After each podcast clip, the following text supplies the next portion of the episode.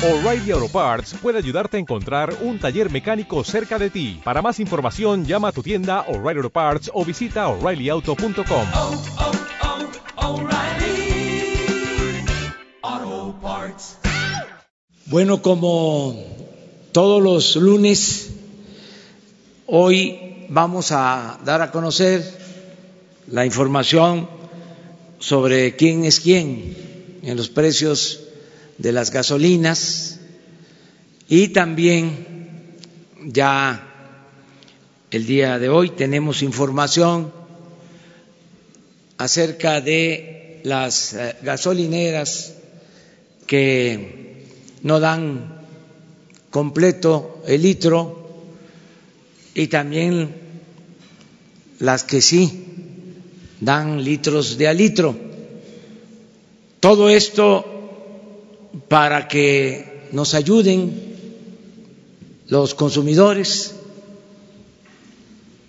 y que no sea en vano el esfuerzo que se está haciendo de que no aumente el precio de los combustibles. Fue nuestro compromiso. Y Pemex vende a un precio que está controlado, tiene indicaciones Hacienda, Pemex, de que no aumente el precio en términos reales de las gasolinas, del diésel, del gas, de la luz, pero como hay una parte considerable de intermediación, en algunos casos, no en todos, se abusa.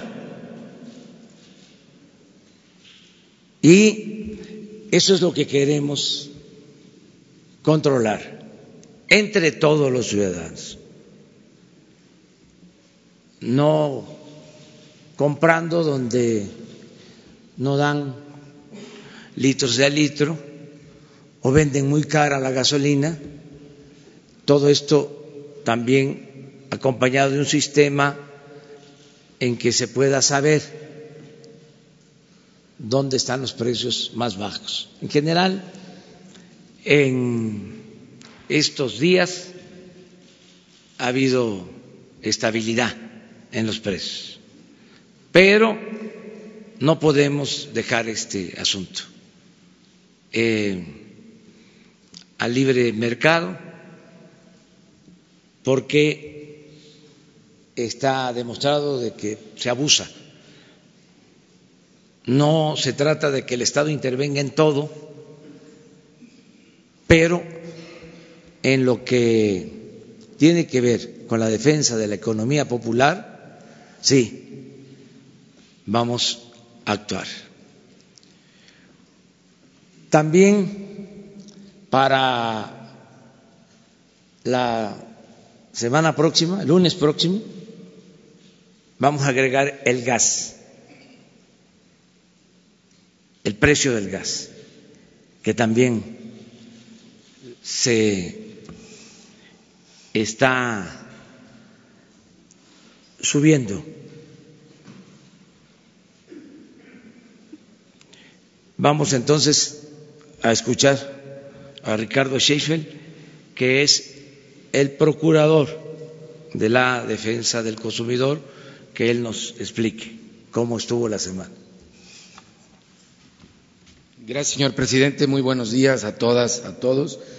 Eh, si podemos poner la primer gráfica que tiene que ver con el operativo de verificación que realizamos en esta semana pasada. Eh, de acuerdo a las instrucciones del presidente, verificamos 125 gasolineras en el país. Ustedes pueden eh, constatar la metodología en la página de Profeco, pero lo que se realizó es, asignar las 12.500 estaciones de servicio un número y se hizo un sorteo electrónico parecido al que hace Melate. Y, y en ese sorteo electrónico salieron 125 gasolineras de todo México eh, hubo inmovilizaciones en 50 inmovilizaciones de bombas en 50 de las 125 gasolineras, pero de esas 50, 41 fue porque no daban litros de litro. Nueve fueron por otros motivos, principalmente por falta de carga en las pilas de la bomba. Pero 41 fue de litros de litro. Hubo 12 estaciones de servicio en el país que se negaron a ser verificadas. Estas 12 de entrada ya se hicieron acreedoras a una multa de 800 mil pesos, pero vamos a repetir el operativo en estas 12 estaciones de servicio que ahorita les muestro cuáles fueron y en su momento, no les vamos a avisar obviamente en qué momento, eh, este operativo ya irá acompañado de fuerza pública, porque no es si quieren dejarse verificar, están obligados a permitir la, la verificación de acuerdo a la norma oficial mexicana. 63 gasolineras salieron bien de, de, este ejercicio, o sea, dan litros de litro y tienen en orden sus, sus bombas. Eh, los instrumentos verificados, que sí son las bombas que verificamos de gasolina, fueron 1943 y fueron 125 bombas que salieron con problemas.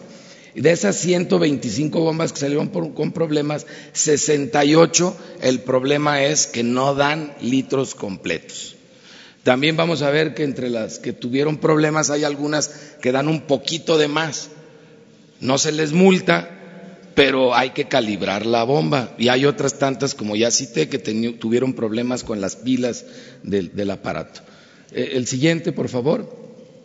Aquí tenemos nosotros las, las 10 la, acciones de verificación de combustibles. Estas son las 12 gasolineras que no permitieron que les verificaran es la gasolinera Millennium 3000 en Cuautla, Morelos, la gasolinera Las Palmas de Cuernavaca en Cuernavaca, Morelos, la de Corporación La Completa en Mérida, Yucatán, Servicio San Bernabé en Monterrey, Nuevo León, Estación 2131 en Guadalupe, Nuevo León, Miguel Ángel Guatepetzi Juárez en Santa Cruz, en Tlaxcala, Estación de Servicio Universitaria en Puebla, Puebla, eh, Everardo Coronado Orozco en Tonalá, Jalisco, eh, Petrotanques en Allende, Coahuila, Gasolinera Medellín en Medellín de Bravo, Veracruz, Gasolinera y Servicio Mazatlán en Mazatlán, Sinaloa y Grupo Empresarial Cachanilla en Mexicali, Baja California. Estas 12 gasolineras ya son eh, merecedoras de una multa que está en proceso de 800 mil pesos y vamos a volverlos a verificar ya con fuerza pública las dos. Y estas son las 10 gasolineras, no, no me lo alcanzaron a tener, el de las 10 son las, ya son las, las, las 41 que salieron mal. Eh, les voy a explicar rápidamente. Lo que hay que fijarse es en esta, en esta columna, donde habla de faltante máximo detectado. En una prueba de 20 litros, a esta gasolinera que es de las 10 que, que más roban en México, es Servicio Alfonso 13 en Álvaro Obregón, aquí en la Ciudad de México. Y esta, a cada 20 litros se echa, se embucha, se pone en la bolsa un litro 392 mililitros. Esto es lo que le falta a cada 20 litros. Estamos hablando de un porcentaje eh, cercano al, al 7% que, dan de menos en esa, gasolinera. Tenemos otra aquí en la Ciudad de México, eh, Servicio San Nicolás en Tlalpan, Ciudad de México, que está dando 787 mililitros de menos por cada 20 litros. En la Ciudad de México, Combustibles Ermita, en Iztapalapa, Ciudad de México, dos bombas que están dando 690 mililitros de menos por cada 20 litros. Pasamos a la siguiente filmina si ustedes ven, nada más como un ejemplo, aquí en Michoacán, en Morelia, esta gasolinera tiene una bomba que está dando 200 mililitros de más por cada 20 litros. Es muy poquita la variación, pero tiene que calibrar bien su, su bomba. Aquí tenemos una gasolinera de las 10 que dan menos combustible, que roban más en México, Servicio Goria, en Nezahualcóyotl, en el Estado de México, que da un litro 22 mililitros de menos por cada 20 litros. Y luego tenemos aquí Grupo Gasolinero del Pacífico en Tepic, Nayarit, que da un litro 45 mililitros de menos. Son dos bombas las que se detectaron que están dando de menos en esa gasolinera. Tenemos servicio Apolo en San Blas, Nayarit, Nayarit en el puerto de San Blas. Dos bombas que están dando 710 mililitros de menos por cada 20 litros de la prueba. Y el, el que sigue, que ya cerramos, son las 41. Aquí tenemos en Oaxaca, en Oaxaca de Juárez, Oaxaca, Edilberto Antonio Manzano Montero, que tiene dos bombas que están dando 924 mililitros de menos por cada 20 litros, casi un litro menos por cada 20 litros. Esas son las gasolineras que detectamos en esta muestra de 125 aleatoria que están robándonos a los consumidores. Y luego presentamos muy, muy rápidamente el quiénes quieren precios de la gasolina. La, primera gráfica, que es el, le, les explicábamos que es cómo se compone el precio del combustible en general, eh, vemos que hubo una muy pequeña variación, muy, muy pequeña de variación en el margen del diésel nada más. Y lo vemos en la siguiente gráfica. Por favor so, solamente el diésel tuvo en el margen, sigue siendo, le siguen ganando más al diésel que a la premium y a la magna, pero hubo una pequeña variación a la baja en el, en el diésel a nivel nacional, son promedios nacionales. El que sigue, por favor.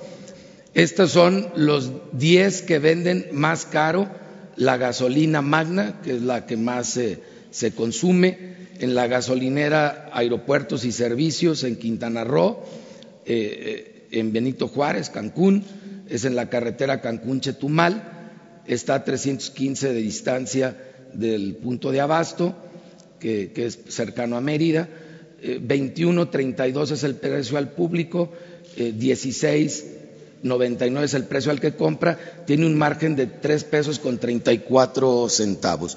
En esta ocasión, aparte de verificar con fotografía y periódico en, en, mano, que se vea la fecha en la que se está tomando las fotografías, del tótem, del anuncio exterior, de la bomba, de la pantalla, del de, pantallazo de la CRE, de Gasoap.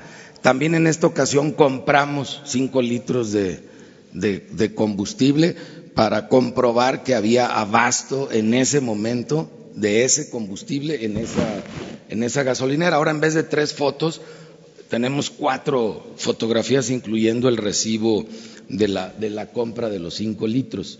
Con esto todavía cerramos más eh, la, el, ejercicio.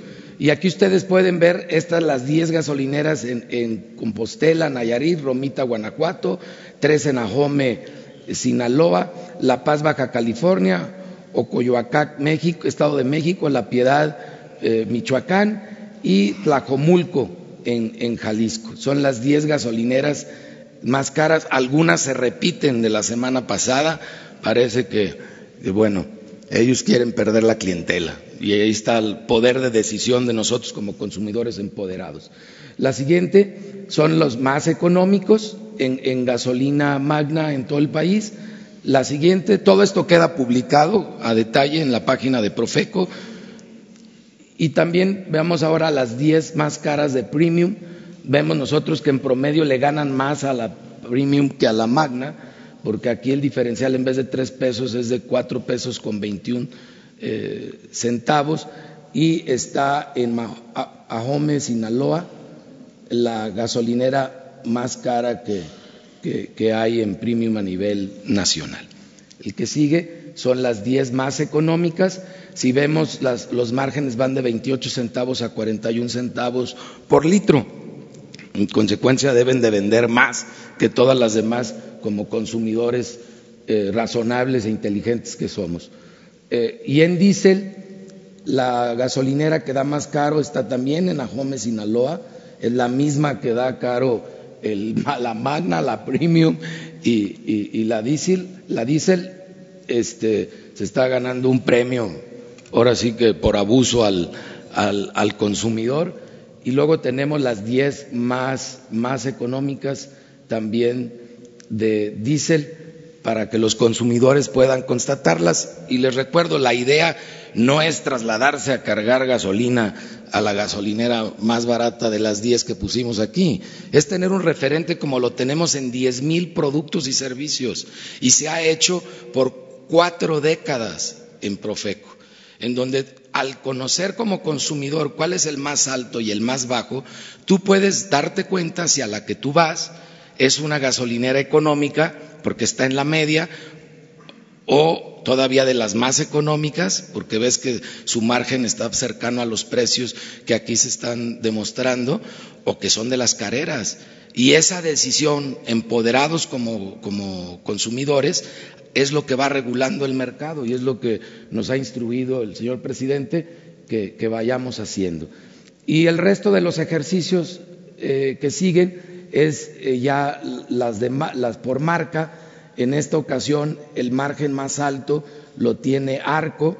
Eh, hubo esfuerzos importantes, si ustedes ven, por Shell y por ExxonMobil por mejorar su, su diferencial y se está reflejando. Si bien no hubo variaciones muy fuertes en las medias nacionales y en las gasolineras más careras o más económicas, sí hay una variación en las marcas y la podemos ver en las cuatro presentaciones que se han hecho, que ha habido mucho movimiento en torno a las marcas con sus promedios. Arco es el primer lugar, Chevron sigue estando en los primeros tres lugares y ExxonMobil tuvo una modificación eh, modesta. También habría que señalar en ExxonMobil que aunque tiene un margen muy alto, tiene un precio muy aceptable. Aquí está la raya. Eh, quiere decir que ellos tienen eficiencias, pero esas eficiencias no se las están repercutiendo 100% al, al cliente. Eso los haría más competitivos. Ojalá los veamos bajar aún más. Y el resto de las, de las gráficas, eh, ese es por gasolina magna, este es por gasolina premium, donde otra vez es arco el segundo, luego las tenemos por la gasolina diésel y después entramos al ejercicio que presentamos eh, bueno, aquí tenemos el número de, gasolineras por cada una de las, de las marcas, la que tiene más registradas es Oxogas. Luego le sigue BP y ahí tenemos ya la, escalonada de todas las, las, marcas. También se hizo un ejercicio de, de, de, cuáles son las razones sociales que más gasolineras tengan y esto coincide, esta es la razón social, Servicios Gasolineros de México es Oxogas, es su nombre, eh, la, razón social ya del nombre comercial Oxogas. Ahí no hay una variación. La siguiente, que también es una gráfica novedosa, eh, es quién tiene más gasolineras como persona física o moral eh, en, el, en, el, país, también para que la puedan, la puedan verificar, puedan checarla. Este, este, listado también queda, queda publicado. Y el, el, que sigue ya es el ejercicio por las tres zonas metropolitanas con mayor parque vehicular, eh, Ciudad de México, Guadalajara y Monterrey, y también queda a su disposición toda esta información. Gracias, señor presidente. Bueno, pues este es el informe, eh, desde luego que nos acompaña, porque es un trabajo conjunto del gobierno, nos acompaña el director de Pemex, Octavio Romero Lopeza, y la secretaria de Energía, Rocío Nale. Ellos eh, se están reuniendo constantemente para eh, definir sobre este plan de transparencia. Eso es eh, básicamente la semana que viene ya se termina el modelo para presentar los precios del gas eh, para que los consumidores también tengan esta información y como lo mencionó Ricardo, en toda esta información está disponible en la página de la Procuraduría del Consumidor para que se pueda analizar mejor. Con esto terminamos la parte informativa y, si les parece, abrimos la sesión de preguntas y respuestas.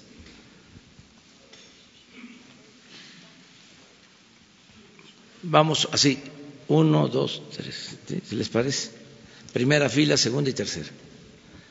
Buenos días, señor presidente. Andrea Meras, de Grupo Fórmula. Preguntarle su opinión respecto a esta movilización que hicieron ayer en diferentes partes del país en contra de su gobierno, presidente. Pues este, yo creo que tienen todo su derecho de manifestarse. Tenemos que ser muy respetuosos del derecho de manifestación. Yo hasta celebro que se organizara esta manifestación y ojalá y se sigan eh, manifestando con libertad quienes no están eh, a favor del gobierno. Esto es lógico, es natural.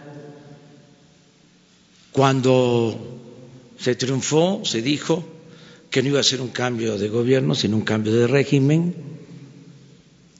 que íbamos a acabar con la corrupción, con los privilegios, con los lujos en el gobierno, que íbamos a atender a todos, íbamos a escuchar a todos, íbamos a respetar a todos, pero que le íbamos a dar preferencia a los humildes, a los desposeídos, que por el bien de todos, primero los pobres. Entonces, es una política nueva, eh, es una transformación y esto, desde luego que no gusta, molesta a quienes tienen todo su derecho a manifestarse. Nosotros cuando estábamos en la oposición hicimos cientos, miles de marchas de protesta. Nos costó ¿eh? quitar del gobierno a los conservadores. Tardaron 36 años. Por poco y se destruye por completo nuestro país. Nada más que México es un gran país, sobre todo con un pueblo extraordinario. Entonces nos llevó tiempo y como se comprenderá, pues no llegamos para ser floreros, para estar de adornos y tampoco aspiramos a ser monedita de oro. Queremos llevar a cabo la transformación del país. Nos costó mucho, muchas fatigas, golpes, sufrimiento para llegar. Como nos costó tanto y padecimos de represión, por eso sería una incongruencia de parte nuestra que no se permitiera la libre manifestación de las ideas. Por eso celebro que exista esta oposición y que se manifiesten. Ese es mi punto de vista. Los respeto mucho. En otro tema, presidente, si ya con esta estrategia de la Guardia Nacional ya ustedes ya tienen resultados, ya hay una mejora en el avance de, en contra de la inseguridad. Vamos avanzando.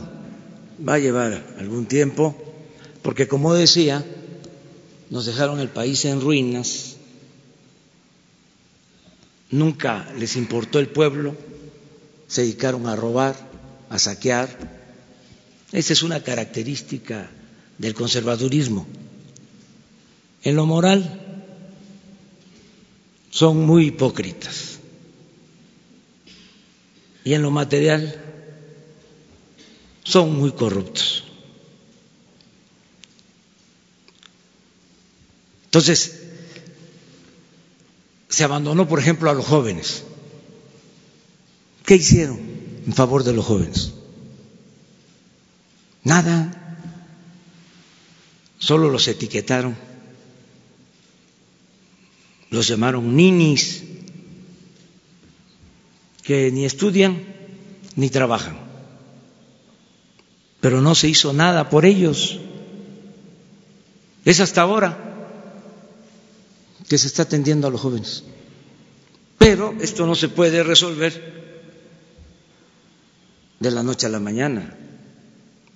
Todavía eh, las bandas están integradas por jóvenes que reclutan, que enganchan. Ahora hubo un enfrentamiento en un ducto de Tuxpan a Escaposalco, en Huachinango, Puebla, perdió la vida un marino y a los que se detuvo, o sea, la mayoría jóvenes. El que hirió a tres marinos, calculan los elementos de la Marina que tenía 16 años, 17. Porque cuando le piden el informe al oficial, dice, bueno, pero ¿cómo este, no eh, lo detuvieron? Que lo encontraron después del enfrentamiento. Y ahí saca la pistola y le pega de tiros a los elementos. Y se va. Dice el oficial, está en el parte, es que era como mi hijo, era casi un niño. Esa descomposición, pues eh, hay que atenderla.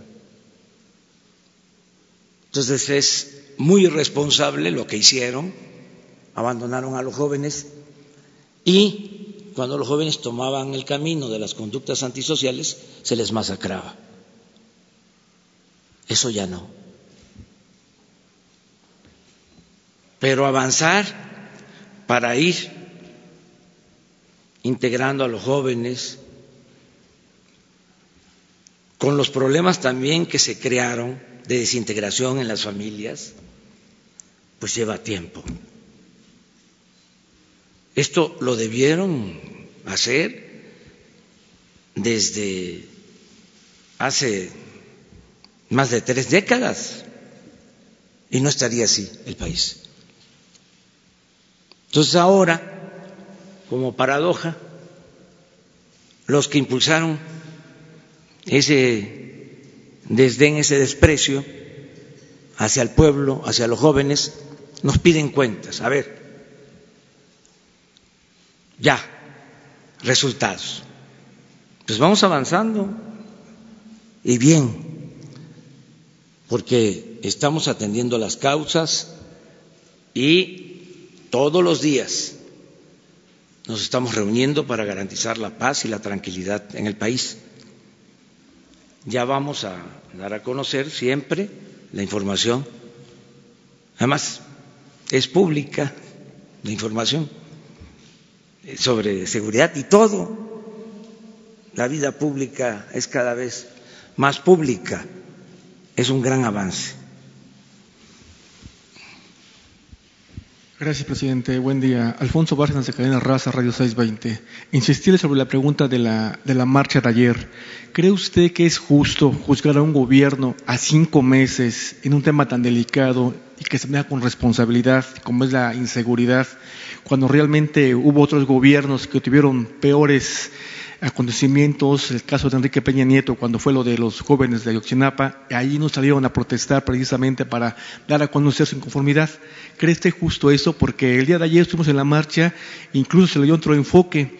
Había gente que sí estaba en contra de ese tipo de, de sucesos, de inseguridad, pero dentro de la marcha había gente que aún confía en su gobierno y le dice que está esperando un cambio y que no les vaya a fallar. ¿Qué les comenta o qué les responde ese tipo de gente que estuvo en la marcha y que todavía confía en su gobierno, presidente? Que Gracias. no les voy a fallar. Estoy muy consciente de mi responsabilidad y se van a quedar con las ganas. Por eso acepto el desafío.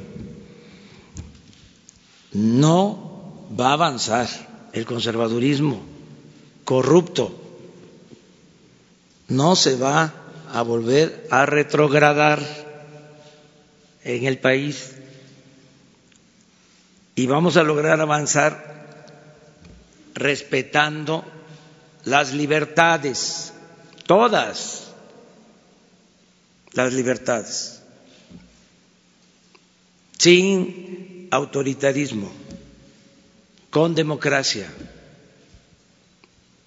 Pero estoy seguro que vamos a transformar al país. Nos está ayudando la gente mucho. Eh, Están internalizando de que se trata de un asunto de todos, no solo de un hombre, de un dirigente, de un gobierno. Todos están ayudando para la transformación del país. Y yo no voy a dar ni un paso atrás, ni siquiera para tomar impulso en la lucha contra la corrupción. Es que se pasaron.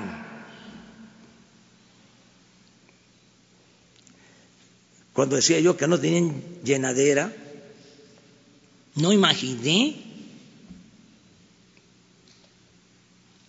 hasta dónde había llegado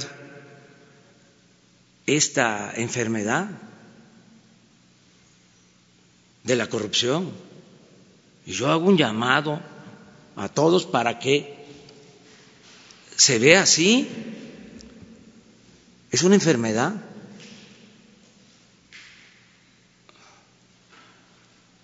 Y este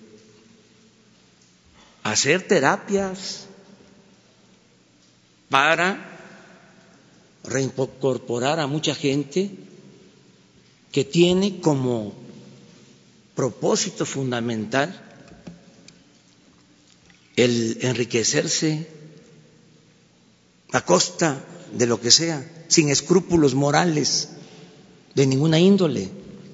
Es una especie de enajenación.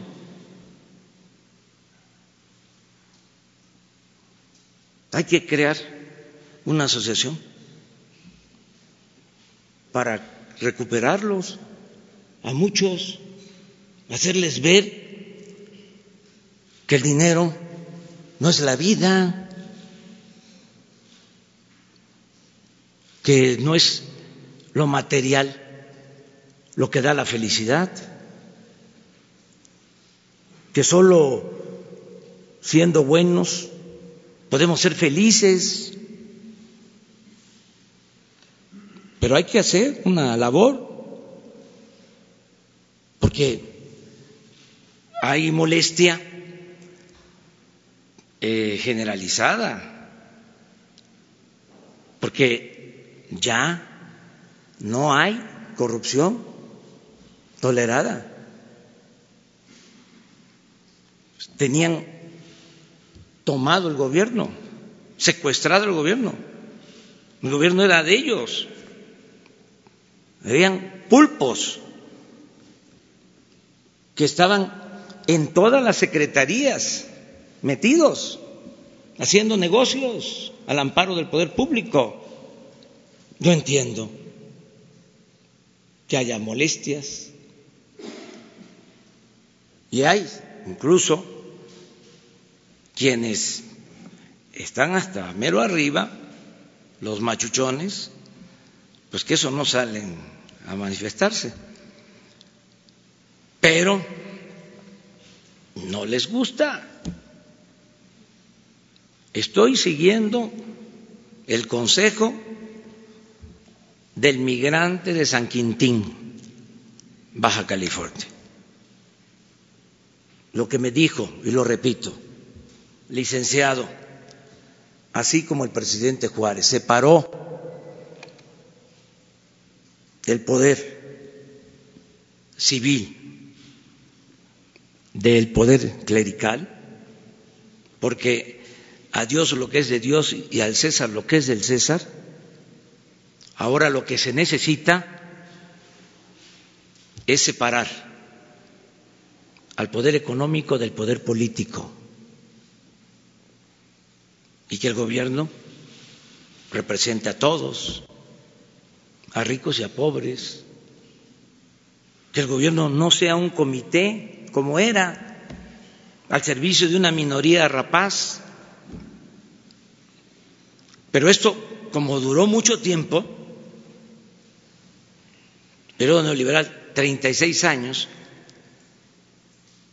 más las deformaciones anteriores, pues no es fácil cambiar esa mentalidad.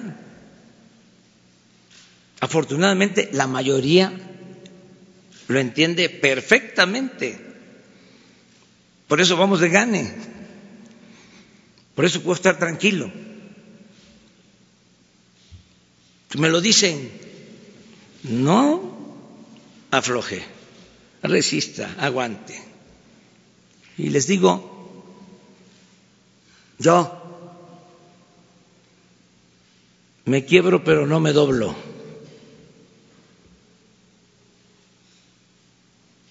Y el que se aflige se afloja.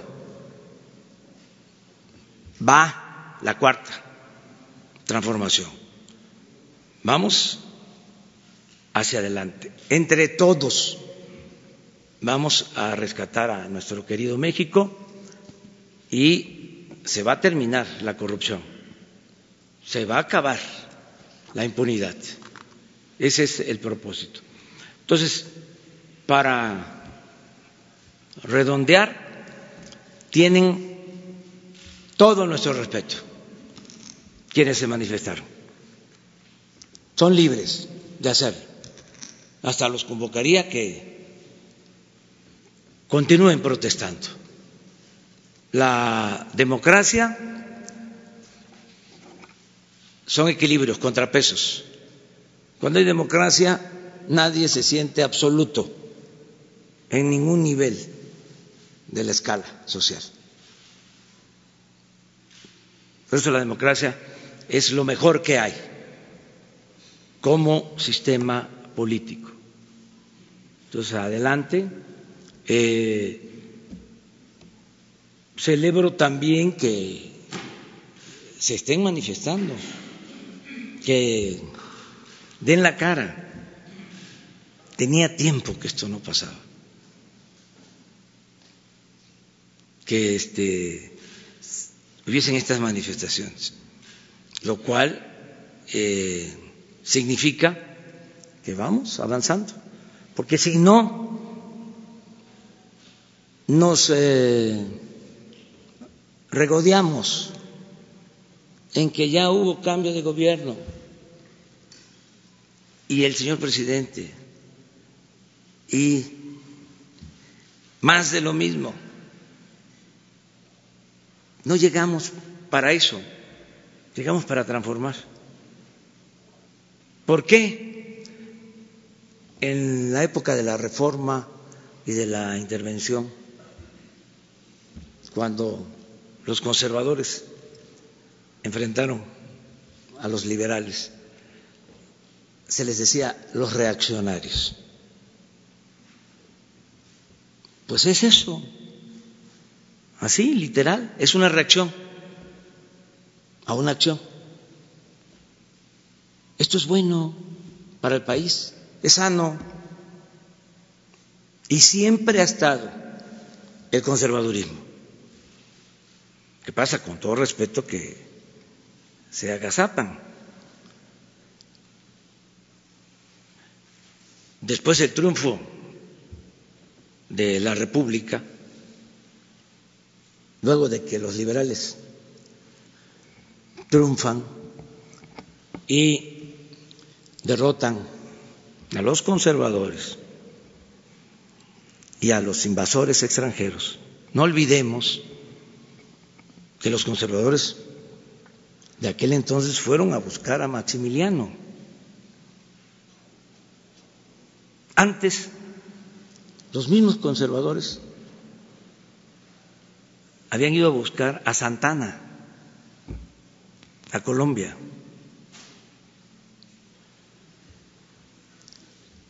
Esta actitud siempre ha existido. Además, es legítima.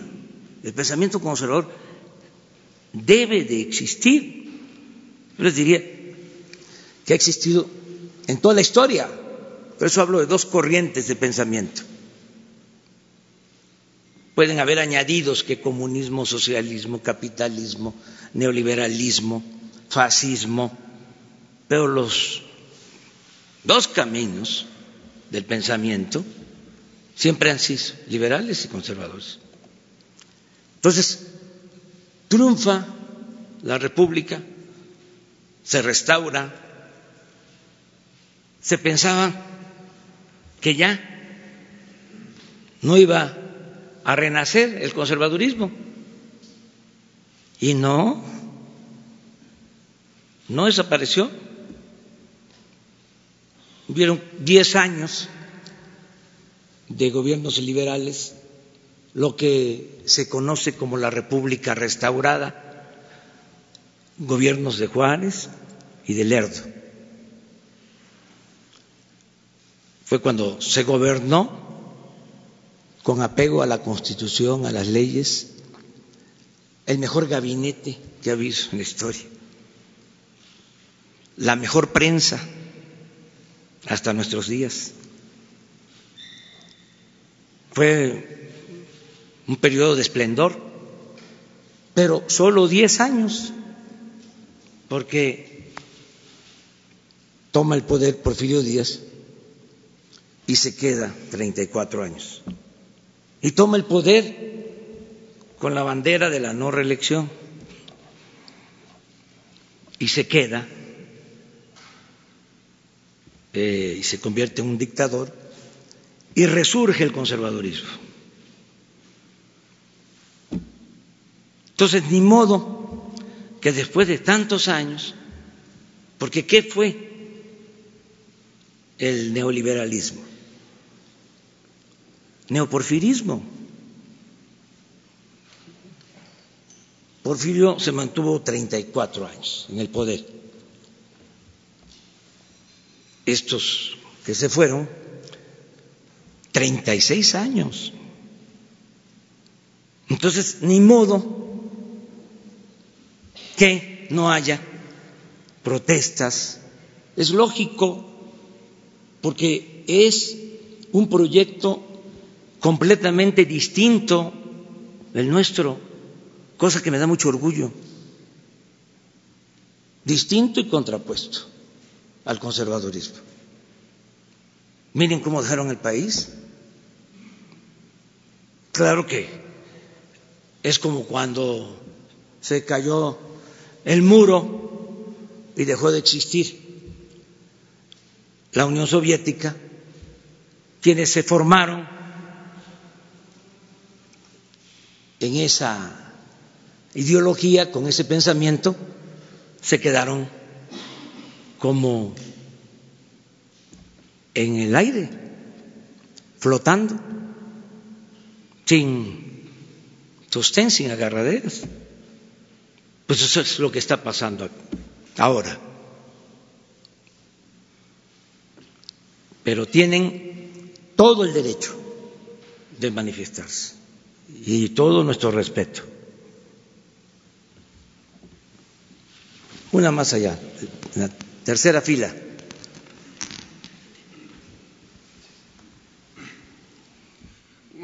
Perdón. Eh, gracias, señor presidente. Kevin Ramírez, del diario No Más Uno. Presidente, eh, la Coordinación Nacional de Trabajadores de la Educación anunció que hará un paro nacional próximamente por la reforma educativa. Eh, ¿Usted estaría dispuesta a reunirse con ellos para dialogar y poner fin a estas movilizaciones que han acontecido durante semanas, puesto que los diputados federales se van a reunir hoy para poner fecha y discutir la reforma educativa? Muchas gracias. Bueno, el diálogo está abierto eh, con los maestros y yo espero que si se convoca a un extraordinario se apruebe la nueva reforma educativa que cancela la anterior, la mal llamada reforma educativa. Espero que eso suceda. Y si no están conformes los maestros, pues también lo mismo, tienen todo su derecho a manifestarse, todo su derecho a manifestarse. Aunque también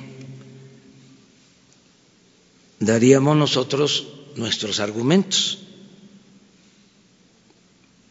porque si se aprueba lo que está ahora en el Congreso, pues ya no habrían evaluaciones, eh, no habría persecución a los maestros, tendrían garantizados sus derechos eh, y no solo eso, es una reforma para garantizar la educación pública gratuita de calidad en todos los niveles escolares. De modo que aquí vamos a argumentar, porque no se trata de protestar por protestar, o sea, hay el derecho, pero yo también les hablaba de algo que usaban los liberales mucho, lo de la fuerza de la opinión pública que es fundamental. La gente está muy consciente. Entonces, cuando se plantean cosas irracionales, no se ve bien. Es que ya cambió el país, cambió la mentalidad. Y hay quienes se resisten, pero la mayoría de los mexicanos ya este, analiza, reflexiona. Ya no hace falta, yo les decía, y se malinterpretó, o quisieron darle un sesgo que no eh, correspondía a la esencia de lo que propuse. Decía yo, se da un debate en las redes. Nosotros no tenemos este nunca la intención de orientar el debate o no damos línea, pero no ahora, nunca lo hemos hecho. Y mucho menos contratamos bots. Nunca. No saben cuántas ofertas desde que abrí mis cuentas. Hasta de publicistas amigos. Oye, es que te siguen tantos y te ven tantos. Con que le metas poquito, hombre, un poquito, te van a ver más, sobre todo en campaña. No.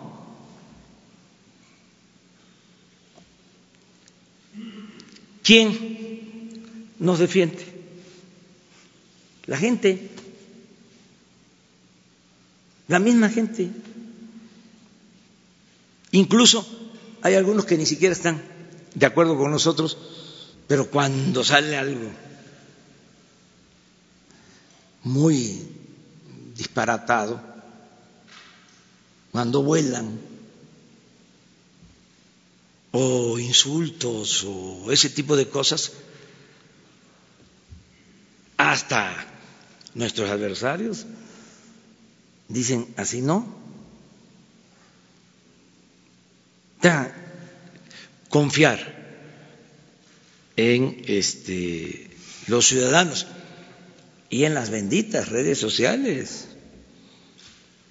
que con todo, aunque haya bots, ya dije que no sirven los bots, nada más gastan el dinero. Claro que las empresas sí este, hacen su agosto, pero no sirve eso. Sin embargo, aún con bots, con robots, hay libertad. Es que estaba complicado antes. Ponían cercos informativos. Convocaba uno a una marcha, por ejemplo, y sacaban miles de volantes apócrifos, desprestigiando o eh, desalentando, diciendo que iba a haber violencia. Y esto en volantes y medios de información. Y nos eh, entusiasmábamos porque llenábamos las plazas. Y al día siguiente, ni una nota en los periódicos. Ahora sí hay cobertura, ya cambiaron las cosas para los que se manifiestan. Pero si no existiesen las redes, sería muy complicado. O sea, esa es la razón de ser de las redes, porque puede uno replicar, no se garantizaba el derecho de réplica. Una vez me hicieron una entrevista grabada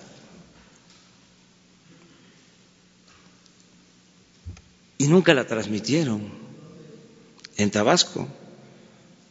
Una vez acompañé al ingeniero Alberto Castillo, también en Tabasco, una entrevista, y le bajaron la potencia al transmisor y nada más se escuchó en la cuadra donde estaba la estación. Bueno, del Reforma, con todo respeto. En el 2006, ¿qué nos hizo? Que se hablaba de que se movilizaban millones después del fraude electoral. Contrató a notarios públicos y a jóvenes y los desplegó en nuestra marcha. Y tomaban fotos del zócalo, de las calles, y con un alfiler identificaban a cada uno. Y entonces contaban. Y decía el reforma, mentira que se hayan movilizado un millón. Fueron 380 mil. y aquí están las pruebas. No, se pasaban. Se pasaban. Y se robaron la elección Obedecer y callar es la obligación del vasallo. Nada. Entonces, eso fue en el 2006, pero luego vienen las redes, ya distinto. Por eso, aunque haya bots de este, no se respete a Carreño, eh, es mucho mejor eso que lo que había. Sin duda, sobre todo para la oposición. Para la oposición es una bendición el que existan las redes sociales, aunque no se respete el manual de Carreño. Uno, dos y tres.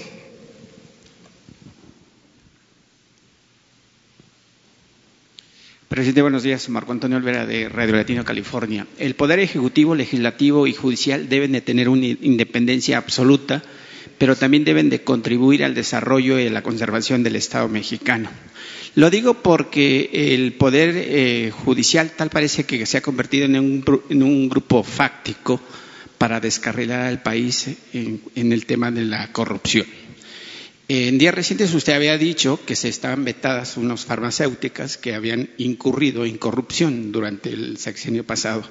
En días recientes, Grufesa y Maipo obtuvieron eh, a través de los jueces eh, Francisco Gorka Migoni y Gonzile y Agustín Tello, eh, pues obviamente les revocaron lo que habían dicho para que participe nuevamente en las licitaciones. Estas empresas participaron y se enriquecieron con las enfermedades de la gente que necesita medicamentos. ¿Cuál es la decisión de su gobierno con respecto a lo que han tomado estos jueces? Eh, respetar esa decisión y al mismo tiempo este, acudir a otras instancias del el Poder Judicial. No vamos nosotros eh, a permitir la corrupción fue un abuso. Lo voy a recordar. Tres empresas le vendieron el año pasado, nada más al seguro y al ISTE, medicinas, tres empresas, por 36 mil millones de pesos. Y una cerca de 20 mil millones de las tres. Entonces, tenemos que investigar si no hubo influyentismo, corrupción, sin duda se viola la Constitución, el artículo 28, porque son prácticas monopólicas. Entonces, vamos eh, a seguir resolviendo este problema. No es fácil. Yo les comentaba en una ocasión que no pudo Obama con este asunto de las medicinas por los intereses creados. Nosotros vamos a poder. Ya firmamos con la ONU un acuerdo para que nos acompañen en todas las compras de medicamentos. Pero lo mismo, estaban tan arraigadas las empresas que abastecían de medicamentos de que cuesta trabajo. Por ejemplo, eh, una de ellas es de las únicas que distribuye los medicamentos para atender el SIDA. Tuve que hacer una excepción, pero al mismo tiempo estamos buscando abastecernos en el mundo lleva tiempo. Es como el huachicol. Si cuando nos quedamos sin gasolina, nos rendimos, pues no hubiésemos podido con el huachicol. Afortunadamente la gente nos ayudó y en el caso de estas enfermedades que requieren con urgencia de los medicamentos, tiene instrucciones el secretario de Relaciones Exteriores de viajar a todo el mundo a conseguirlos. Porque es algo fundamental. Pero no nos vamos a doblar, porque si no, sigue lo mismo. Y así de otros proveedores. Acuérdense de lo del gas. Dicen, es que se espanta la inversión. No queremos esa inversión. Además, las empresas extranjeras, en su mayoría, quieren reglas claras, que no haya corrupción. No, porque, a ver, va a haber inversión, pero con corrupción. No, primo hermano, muchas gracias. Es inversión con honestidad. Vas a ganar, pero vas a cumplir, no vas a dejar la obra a medias, no vas a cobrar lo que quieres de manera desmedida porque le diste eh, un moche a un funcionario. No. Y es una labor que tenemos que hacer entre todos. Tengo que estar muy pendientes, porque les hablaba yo de que es como una enajenación. El que tiene un cargo piensa que es su oportunidad. ¿Qué se decía durante mucho tiempo? Si tienes la oportunidad y no sacas provecho, eres un tonto. Y el que no tranza no avanza. Eso se fomentó mucho en el periodo neoliberal. Afortunadamente, como es tan fuerte nuestra cultura o nuestras culturas en abajo, hay mucha honestidad en nuestro pueblo. El pueblo de México es un pueblo honesto. Esa es la mayor riqueza de México, la honestidad de su pueblo. Pero arriba, no, estaban enviciados, echados a perder. Por eso estamos limpiando y el caso de las medicinas es un tema eh, y así otros este, casos. ¿Qué es eso de que haya empresas que surgen y que no tienen ninguna experiencia y pueden venderle al gobierno hasta la contratación de satélites para sus comunicaciones, nada más por la corrupción, por la asociación delictuosa. Afortunadamente mucha gente lo está entendiendo y también los empresarios lo están entendiendo. Nos va a llevar tiempo, pero se va a resolver esto. Muy bien. Segundo. Eh, otra pregunta, presidente. Usted ha dicho que será imparable en el combate a la corrupción, incluso necio, según sus propias palabras, para llevar a cabo el combate a la corrupción. Le pongo un ejemplo. Eh, yo insisto en que dentro de su gabinete hay algunos secretarios que le engañan o le están mintiendo, presidente. Lo digo porque en la Secretaría de Turismo, en la Secretaría de Relaciones Exteriores, en Nacional Financiera, siguen habiendo puestos de subdirectores adjuntos a áreas que no deberían de existir. Lo digo si usted está combatiendo la corrupción en ese sentido, que con sueldos muy altos. En Nacional Financiera hay funcionarios que en horas de, trabajo eh, van a hacer yoga, van a nadar y tienen altos sueldos. En la Secretaría de Turismo hay un funcionario familiar de un diputado federal. ¿Cómo combatir de manera directa y que no lo sigan engañando, que traten dentro de sus las secretarías maquillando esos puestos que siguen con altos salarios y que además, pues hay que decirlo, no trabajan, presidente. Bueno, por eh, la actitud que tenemos de no tolerar la corrupción, la impunidad, no se permite.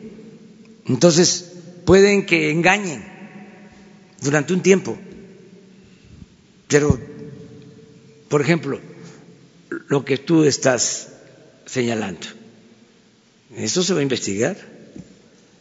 Y existe, presidente. Ah, bueno, y se quita a esas gentes. Pero además, medidas eh, que tienen que ver con lo mismo, eh, porque no todos han entendido, pero van a terminar entendiéndolo.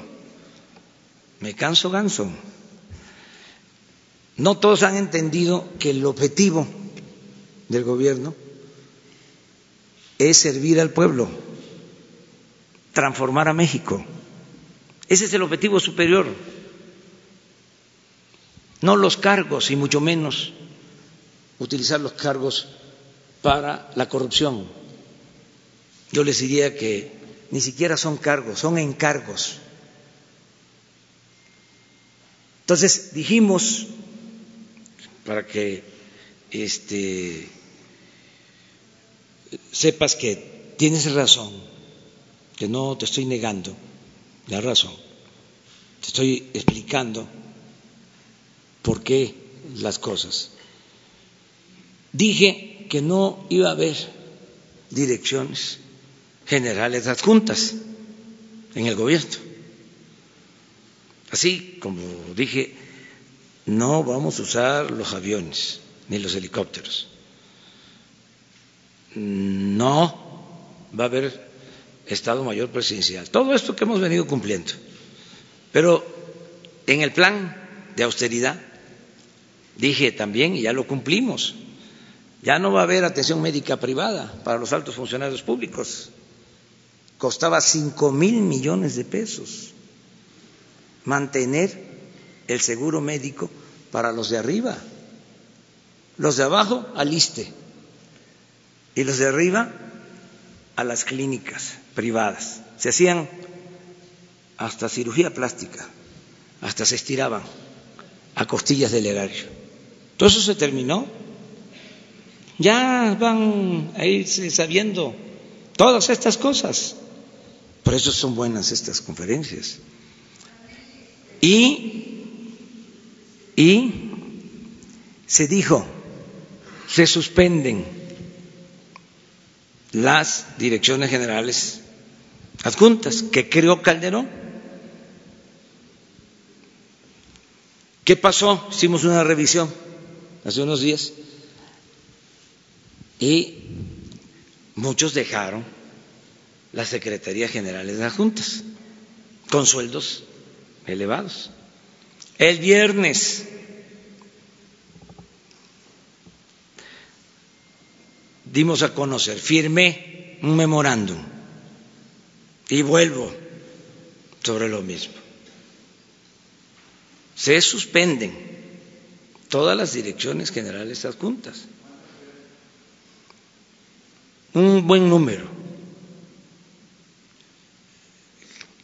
Acuérdense ustedes que en esos gobiernos, está mal que yo lo diga, pero en 12 años de los que supuestamente iban a hacer el cambio, fue cuando más dinero se recibió por la venta de petróleo al extranjero. Llegó a valer el barril de petróleo más de 100 dólares y se extraían en promedio como tres millones de barriles.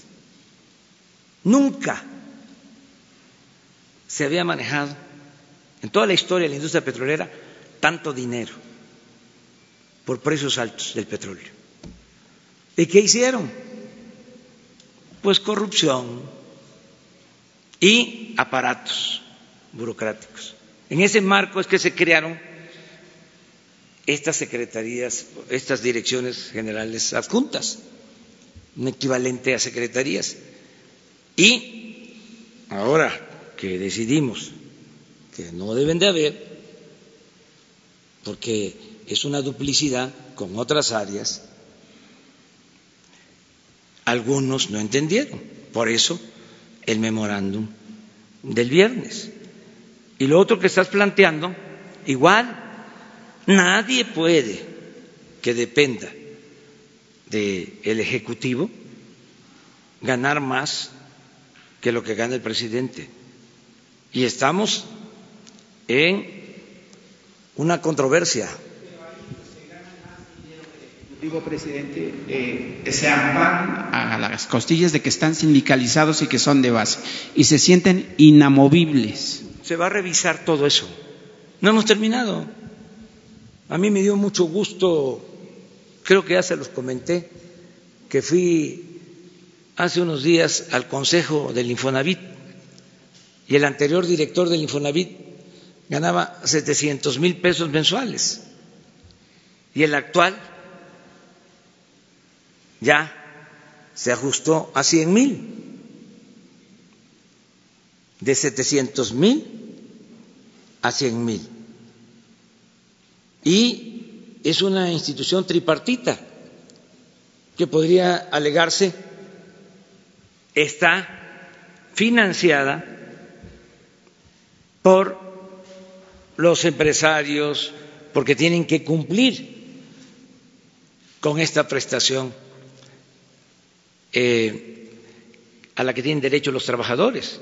Se podría decir, no es del gobierno central y sin embargo se ajustaron.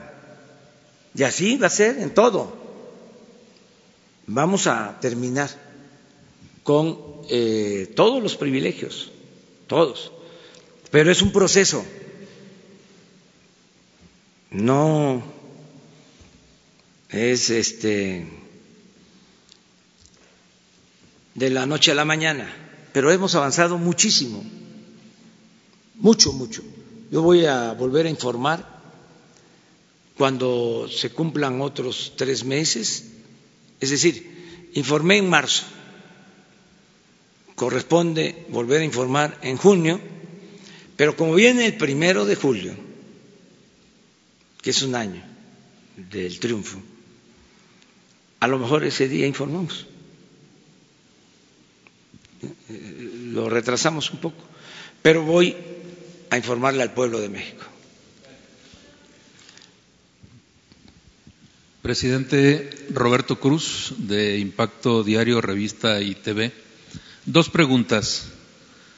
La Asociación Hotelera de Cancún está en estos días apanicada el fenómeno del sargazo ya comenzó a afectar muchas playas de, esa zona y se espera hasta un millón de toneladas de lo que es esta llamada macroalga. Hay un comentario del sector hotelero que dice que se requieren 700 millones de pesos para enfrentar este fenómeno y hay una red de monitoreo que en estos días está diciendo que el gobierno federal ha retrasado el apoyo o la presencia en la zona, que es un fenómeno que no afecta solo a México, obviamente, a todo el Caribe y a, muchas otras, otras costas, pero en Cancún el problema parece ser que se está poniendo eh, pues bastante pesado, sobre todo por el costo para los hoteleros.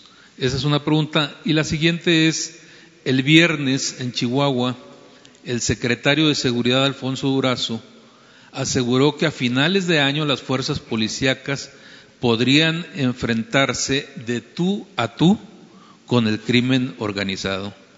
¿Por qué? Pues porque la Fuerza Nacional será de 90 mil efectivos, pero hace algunas semanas usted, presidente, dijo que ya no había guerra. No sé cómo se pueda interpretar entonces las palabras del secretario de Seguridad. Esas son las dos preguntas. Voy a, a esto último, a decir, no hay guerra, no queremos la guerra. Esa estrategia fue un fracaso, no funcionó. Esa estrategia fue la que desató más la violencia y convirtió a nuestro país, lo he dicho varias veces, en una fosa clandestina, en un cementerio. Tenemos ese problema. 26 mil cuerpos sin identificar, más de un millón de víctimas de la violencia por esa política. No hay guerra. Nosotros tenemos una estrategia distinta. Lo de la Guardia Nacional es un complemento. Lo fundamental es atender las causas que originan la violencia. Lo fundamental va a ser el que haya crecimiento, que haya empleo, que haya bienestar, que se atienda a los jóvenes. Y eso va a ayudarnos mucho. Y lo complementario va a ser la Guardia, porque declararon la guerra y utilizaban al ejército y a la marina para ese propósito. Echaban a andar operativos para ese propósito. Y no había protección para la gente. No se atendía la demanda de seguridad pública. Entonces, por eso se creó la Guardia Nacional, para garantizar la seguridad pública, que haya presencia en todo el territorio y unirnos, como lo estamos haciendo, eh, la Secretaría de la Defensa, la Secretaría de Marina, la Secretaría de Seguridad Pública, pero es una estrategia completamente diferente. Si lo viéramos en términos cuantitativos, les diría 70% bienestar, justicia, 70%,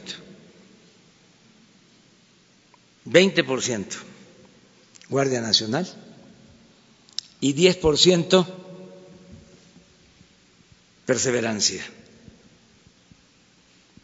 Todos los días atender el problema, no delegarlo, todos los días a las seis de la mañana. Estar atendiendo esto que le preocupa a la gente y coordinación. Nada de que la Marina actúa por su cuenta y el Ejército hace lo mismo y la Policía Federal igual. No. Estamos trabajando unidos, organizados. Muy bien, se va avanzando. Acerca del sargazo, eh, mañana tengo una reunión con este propósito para apoyar eh, a hoteleros, a los prestadores de servicio, eh, al gobierno de Quintana Roo. y hay empresarios que nos están ayudando. Eh, eso va a ser mañana. Mañana tengo la primera reunión con Rogelio Jiménez Pons de Fonatur pero luego me voy a reunir con empresarios y también, desde luego, con el gobernador. Pero vamos a ayudar. Sobre, todo porque lo que comentan es lo que representa esa zona, eh, Cancún, eh, turísticamente y de entrada de recursos para México. Es importantísimo esa zona y hay que apoyar eh, esa región del país porque le ha dado mucho a México la actividad turística en esa región. El turismo es una actividad económica muy noble, buena, porque no solo se genera riqueza, llegan divisas, se generan muchos empleos. De eso vive muchísima gente. Yo puedo decir que en los últimos 30 años, eh, Cancún y toda la región del Caribe, después Playa del Carmen, eh, Tulum, esa zona eh, le ha dado empleo a miles de trabajadores del sureste. Allí en Playa del Carmen, o en Cancún, o en Tulum, hay chiapanecos, veracruzanos, tabasqueños, de la Ciudad de México, eh, de Guerrero, de todo el país. Han tenido en 30 años tasas de crecimiento promedio anual del 6%, mientras Campeche, a pesar del petróleo,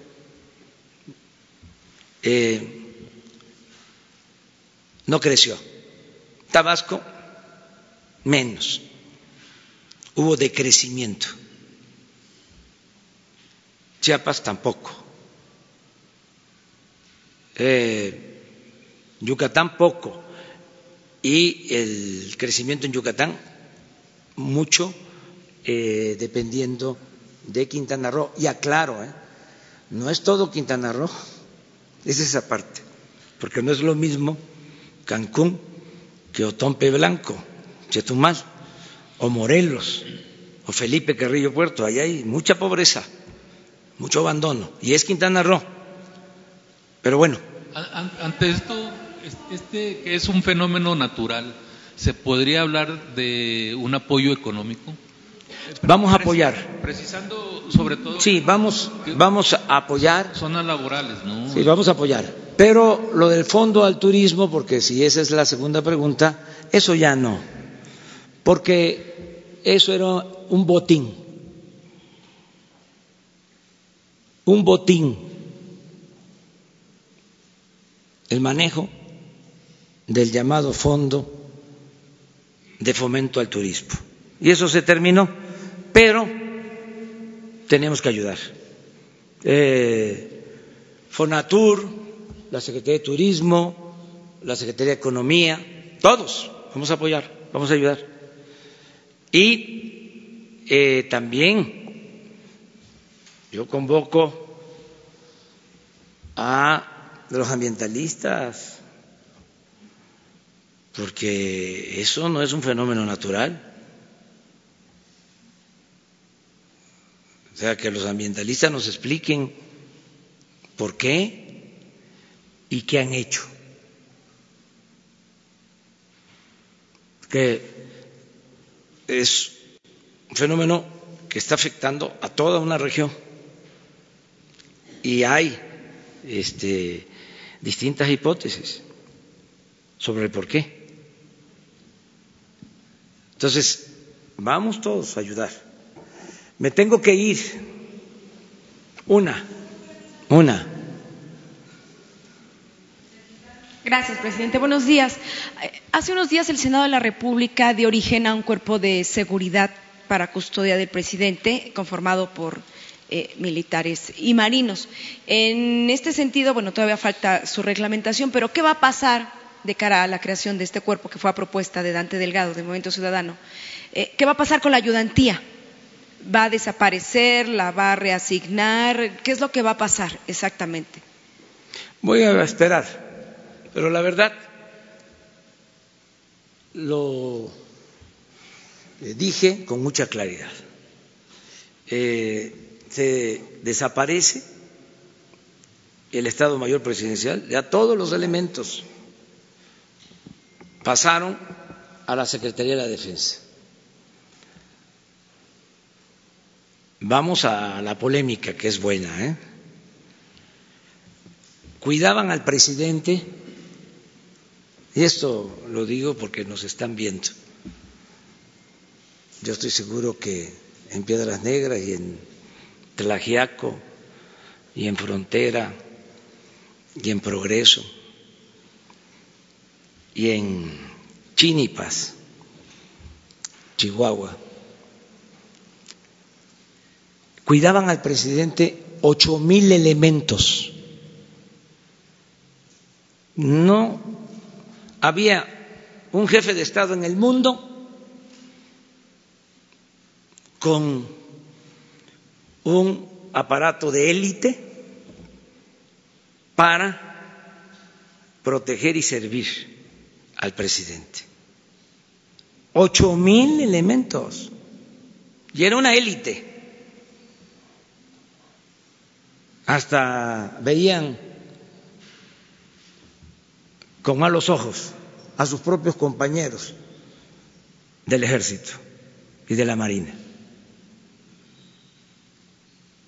Entonces eso se terminó y pasan al ejército para cuidar al pueblo. Al presidente lo cuida la gente, porque el que lucha por la justicia no tiene nada que temer. Entonces, vamos a esperar a ver qué resulta de ese acuerdo. Yo no lo estoy pidiendo. ¿A usted no le gusta esa propuesta? No, Esa- no, yo dije desde el principio que iba a crear una ayudantía, la tengo, diez mujeres, diez hombres, me ayudan mucho porque este, no solo evitan que me apachurren, sino son profesionales. Pero ya Me refiero no- a que son abogados, mujeres, hombres, economistas, ingenieros, de todas las profesiones. Entonces, de repente necesitamos algo y les pido que me ayuden a sacar una información y me apoyan, me ayudan. Ese es el sentido, pues, de la ayudantía.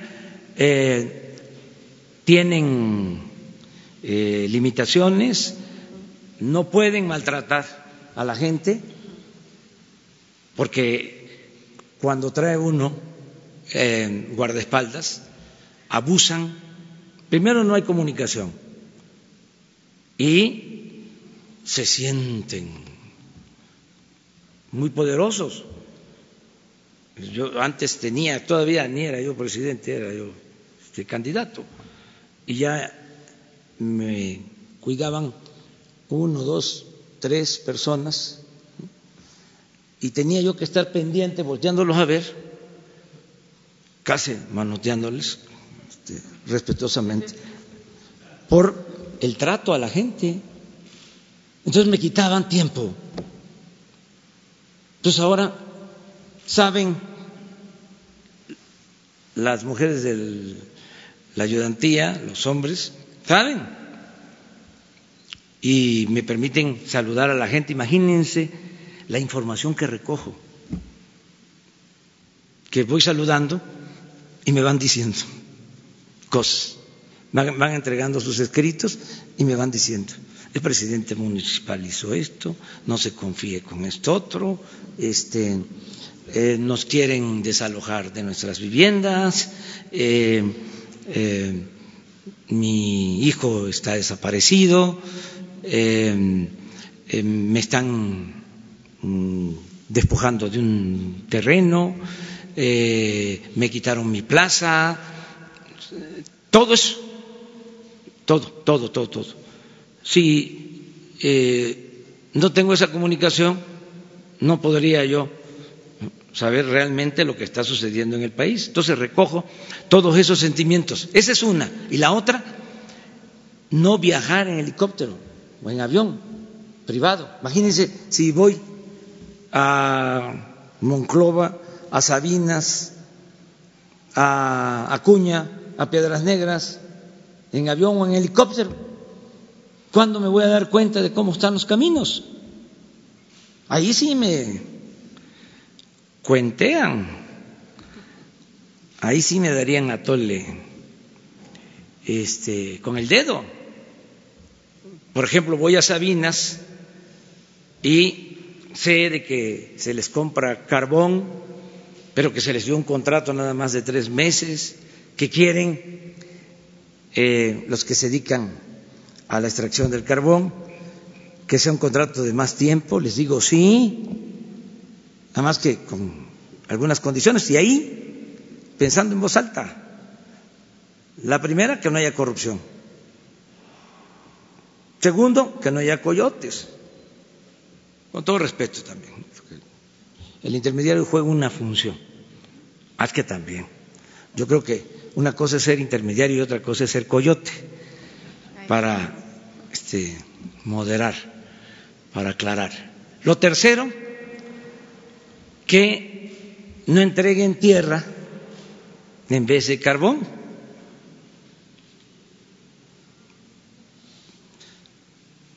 Cuarto, que se le dé preferencia a los pequeños productores. Y cinco, que bajen el precio, que den precios competitivos, porque lo que les explico, eh, con las carboníferas se produce energía eléctrica y es para la Comisión Federal de Electricidad. Si se compra la materia prima a precios elevados, pues tiene que aumentarse el precio de la luz y eso no lo vamos a hacer. ¿Qué les digo? Las empresas son del pueblo y tenemos todos que ayudar. Pero eso es en el terreno, eso lo puedo hacer por las giras, porque no me dejo rodear, para que no me estén este, queriendo engañar. Muchas gracias.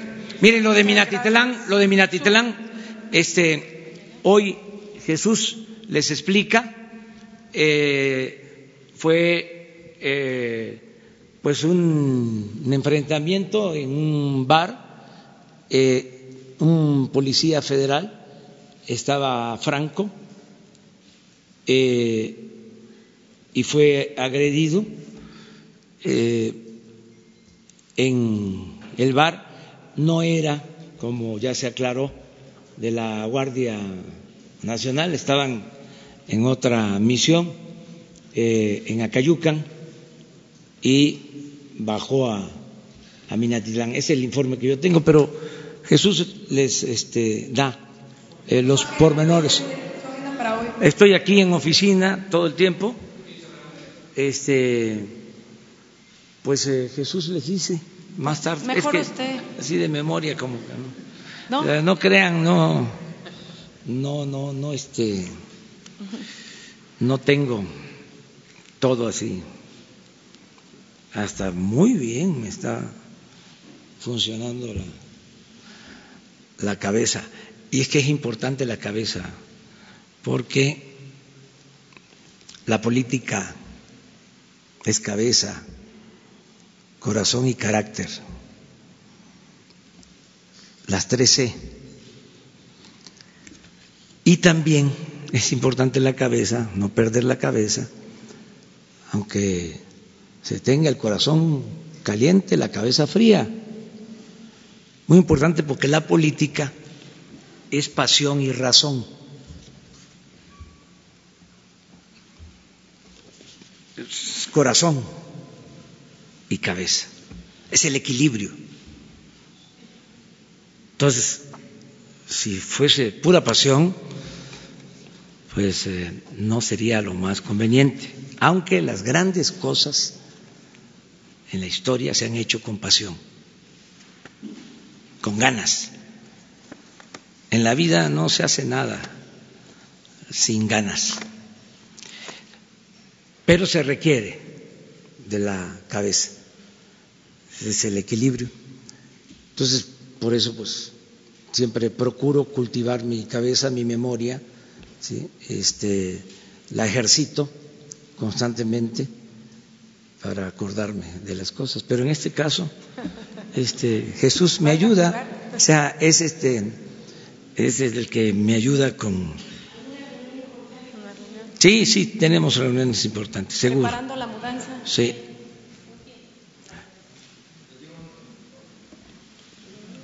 Bueno, miren, viene el comisionado de las grandes ligas ¿A qué hora? a las 10. Entonces, imaginan de qué vamos a hablar. Ayer vi el juego de este Cardenales con Cachorros En los domingos se puede ver. Y llegué temprano porque el último acto fue a las 11 en Piedras Negras y hay un vuelo de Aeromar. Entonces llegué más o menos temprano y me puse a ver el, béisbol. Yo soy el cardenal, sí.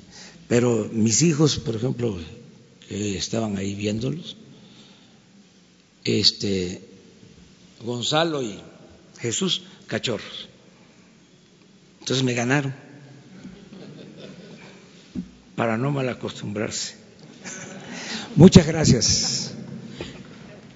Reducing the amount of waste in your workplace will have a positive impact on our environment and can save your business money. It's also the law in Montgomery County. Make it your business to recycle right. Learn more at montgomerycountymd.gov slash recycle right or call 311.